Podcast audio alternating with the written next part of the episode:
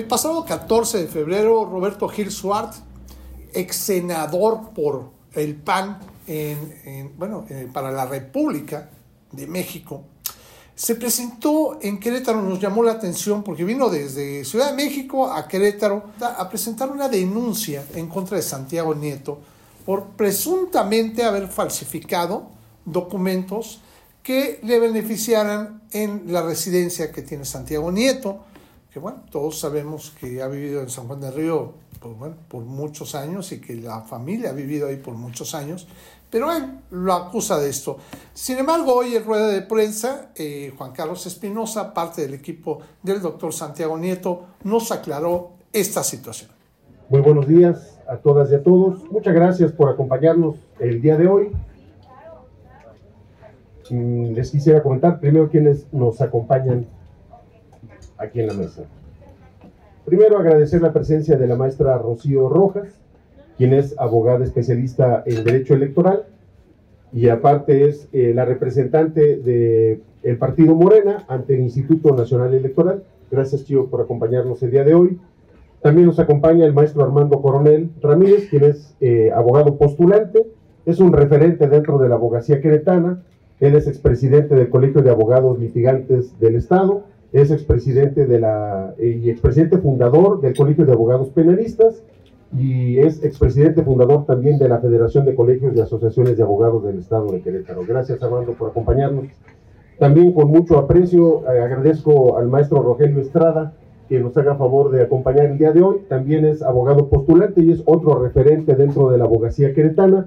Eh, el maestro Rogelio Estrada ha sido eh, funcionario en la Comisión Nacional de Derechos Humanos, ha estado trabajando también con diferentes instancias nacionales e internacionales en materia de derechos humanos y en el ámbito también del gremio de los abogados, ha sido presidente de varios colegios eh, de abogados. Entonces, bienvenido Roger también por acompañarnos desde hoy, muchas gracias.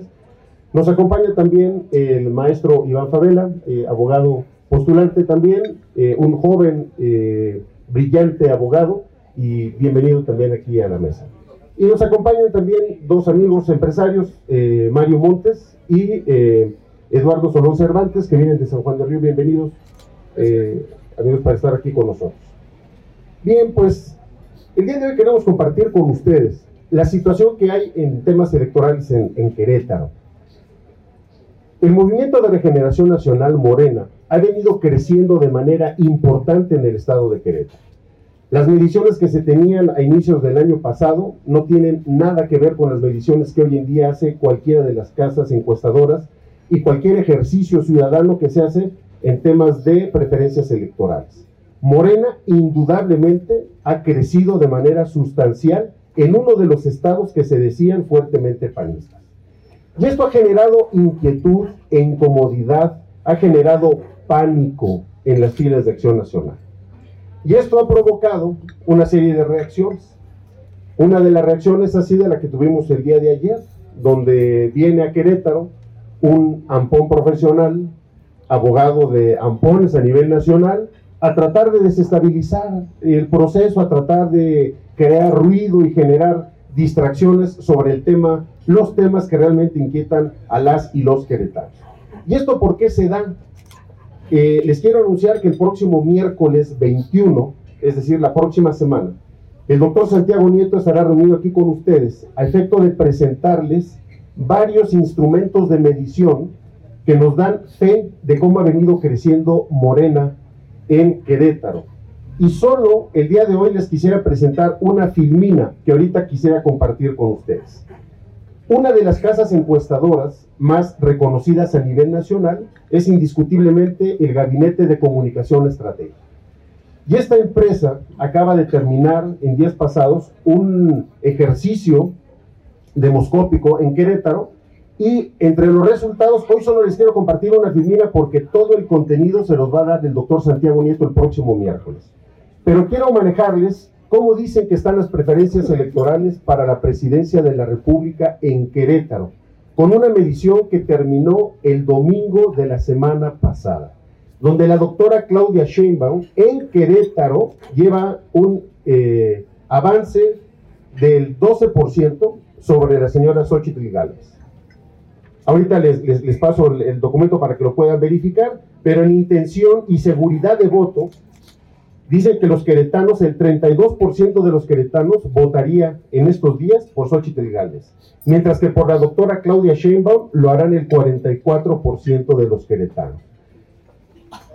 Aquí está el documento, los vamos a compartir con ustedes, repito, de manera completa el próximo miércoles, donde además se va a hablar de cómo andamos por cada uno de los municipios, donde vamos a hablar de cómo estamos en cada uno de los distritos, tanto en los federales como en los locales, pero la referencia es que Morena está creciendo de una manera importante y para el 2024 Querétaro se va a pintar de guinda. Eso es indudable.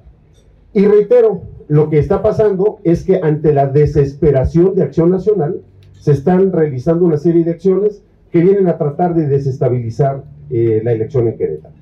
El día de ayer el doctor Santiago Nieto publicó un video que se ha compartido en redes sociales donde dice que no se va a distraer en estos temas ni va a caer en provocaciones. Los temas legales se atenderán en las instancias correspondientes. Lo decía ayer el personaje oscuro que vino, se han presentado una serie de denuncias en contra de él en diferentes instancias. Estas eh, denuncias correrán su suerte en el ámbito administrativo y en el ámbito judicial. ¿De acuerdo? Entonces, no es un tema que se tenga que ventilar o venir a, litigar eh, en, estas mesas, sino tendrá que tomarse en las instancias correspondientes. Ya sabíamos que iban a hacer una investida de esta naturaleza y estamos eh, listos y puestos para lo que quieran hacer en lo consecutivo. Al final de cuentas no es un tema que nos preocupe ni que nos incomode. El doctor Santiago Nieto no se va a distraer con estos temas, se atenderá en lo que sea correspondiente y vamos adelante. El único tema que en su momento sí es importante que tengamos muy bien claro es la situación de que por supuesto que Santiago Nieto Castillo tiene la residencia efectiva, cuenta con eh, los elementos que establece el artículo 55 de la Constitución. Y para quienes, eh, el doctor en varios foros ha platicado este tema, pero por si no, quisiera yo hacer una referencia muy breve de eh, la situación de, Santiago Nieto y su vínculo con Querétaro. Se ha publicado una copia de su acta de nacimiento donde dice que él nació en la Ciudad de México. La gente de San Juan del Río, los queretanos, no los que vienen de afuera a tratar de venir a ensuciar el tema, los que conocemos a Santiago Nieto, tenemos muy en claro que la doctora Aurora Castillo, en paz descanse, su señora madre, tenía sangre RH negativa. Estamos hablando de los años 70 del siglo pasado, en los cuales eh, era una sangre muy rara, difícil y eso implicaba un reto de salud importante. Por consiguiente, la, eh, la, doctora Aurora Castillo lo que hacía cada vez que requería una intervención quirúrgica, cualquier tratamiento médico que pudiera poner en riesgo su salud, lo recomendable es que lo hiciera en la Ciudad de México, donde se encontraban las áreas de especialización médica correspondientes. De tal suerte que sus cinco hijos fueron a nacer a la Ciudad de México por un tema de salud y a los 15 días de haber nacido, los chiquillos estaban con sus familiares de nueva cuenta en San Juan del Río. Es decir, fue un accidente de la historia que hayan tenido que nacer en la Ciudad de México. Sin embargo, su arraigo y vínculo con San Juan del Río es indudable. A los 15 días de haber nacido, Santiago Nieto estaba ya en San Juan del Río y desde ahí los próximos 51 años ha estado con ese vínculo permanente. Al respecto, estos señores que se dicen, porque ya vienen dos expertos, abogados expertos que vienen a decirnos que no cumple con los requisitos, deberían de saber que el Tribunal Electoral del Poder Judicial de la Federación, de manera reiterada, ha fijado un criterio de qué significa la residencia efectiva de la que habla el artículo 55 constitucional. Y esa referencia es muy clara cuando existe un vínculo entre la persona y el lugar, un vínculo social, familiar, histórico, cultural, cuando existen esos vínculos, se da la residencia efectiva. Santiago Nieto tiene su credencial con el domicilio de Aquiles Cerdán 82 en el centro de San Juan del Río. Varios de ustedes lo acompañaron en el 2021 a tomarle fotos cuando fue a ejercer su derecho de voto en la casilla en el 2021 y cuando fue el ejercicio de revocación del mandato también lo acompañaron a San Juan del Río, que es el lugar que le corresponde para poder eh, ejercer ese derecho. Entonces, Santiago Nieto tiene, por supuesto, la residencia eh, y cumple con todos los elementos correspondientes. Se hablaron de muchos temas eh, día de ayer. No vamos a entrar en la parte técnica sobre las acusaciones porque como lo dijo ayer el doctor y lo reiteramos como equipo, lo que vamos a estar haciendo es dejar que las cosas corran en el cauce correspondiente. Lo que es de la fiscalía, en la fiscalía, lo que tenga que verse en un juzgado civil, administrativo, será ya donde se atienda. Todo se ha atendido de manera correcta. Santiago Nieto se ha caracterizado por ser un hombre de leyes, así ha vivido, así se le reconoce y pues la verdad es que nos da risa que venga alguien de afuera a Querétaro, donde conocemos bien a Santiago Nieto, a tratar de generar ruido con estos temas. ¿Qué es lo que estamos haciendo como equipo? Preparándonos para una campaña que está ya inmediata. Estamos a 14 días de que inicien las campañas federales, el primero de marzo.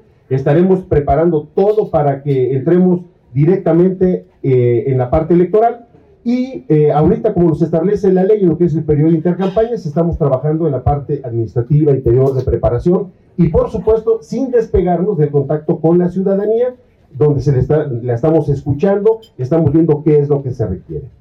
Reiterarles entonces, Acción Nacional está apanqueada. Estos resultados los tienen angustiados. Estos resultados los tienen inquietos porque esto, como lo veremos el próximo miércoles, no solo es presidencia de la República, sino que permea a todas las elecciones en lo local. En, el caso de Querétaro, en el 2024, habrá voto guinda en 5 de 5 en muchos lugares. La doctora va ganando, la doctora lleva una ventaja que no tiene ninguna duda, y al final de cuentas eso se va a reflejar en la elección de senador, en la elección de los diputados federales, de los diputados locales y de los presidentes municipales. Vamos a ir con todo y eso es lo que vamos a hacer. Y no nos vamos a distraer cuando vengan personajes oscuros a tratar de, tratar de espantarnos con el petate del muerto. Al final de cuentas, vamos eh, con todo y vamos a hacer que en Querétaro Morena sea la primera fuerza política de este estado. Bueno, en este sentido es importante informarles que solamente en contra del doctor Santiago Nieto Castillo ha presentado los, de, los del PAN en figuras ciudadanas 12 quejas. Las 12 quejas han sido desechadas, es decir, no han encontrado elementos en este tipo de actos anticipados de campaña que han querido eh, imputarle. En este caso, estamos viendo que políticamente, electoralmente y moralmente, el PAN está derrotado vemos en estos casos que no encuentran la manera, ni de manera electoral, de golpearlo y ahora traen a este personaje que para nosotros es totalmente ajeno. ¿Dónde está su trabajo? Yo quiero decirles, eh, agradezco mucho su presencia, son más de 30 medios y esto va a servir para llegar a la ciudadanía porque estamos en un proceso electoral pero decirles de manera clara que vamos a cerrar hoy el tema, todas sus dudas, sus preguntas, vamos a responderlas, pero no tenemos tiempo de estar dando estas respuestas que ya han sido claras y que el Tribunal Electoral ya ha sido claro en cuanto a estas referencias. Hay criterios, jurisprudencias con claridad de que no se pierde la residencia por cargos profesionales, por estudios, por viajes no se pierde. Este caso es ocioso. Estas declaraciones son tendenciosas y lo que pretenden es distraernos. De mi parte, les aviso a mis compañeros que me centraré en ese trabajo que es ir con la ciudadanía, ir con el pueblo, pero también es importante que demos la cara como lo estamos haciendo y diciendo con toda firmeza que nuestro candidato Santiago Nieto tiene la residencia, tiene la calidad moral compartir el trabajo y la trayectoria para ser nuestro candidato. Y no nos vamos a dejar.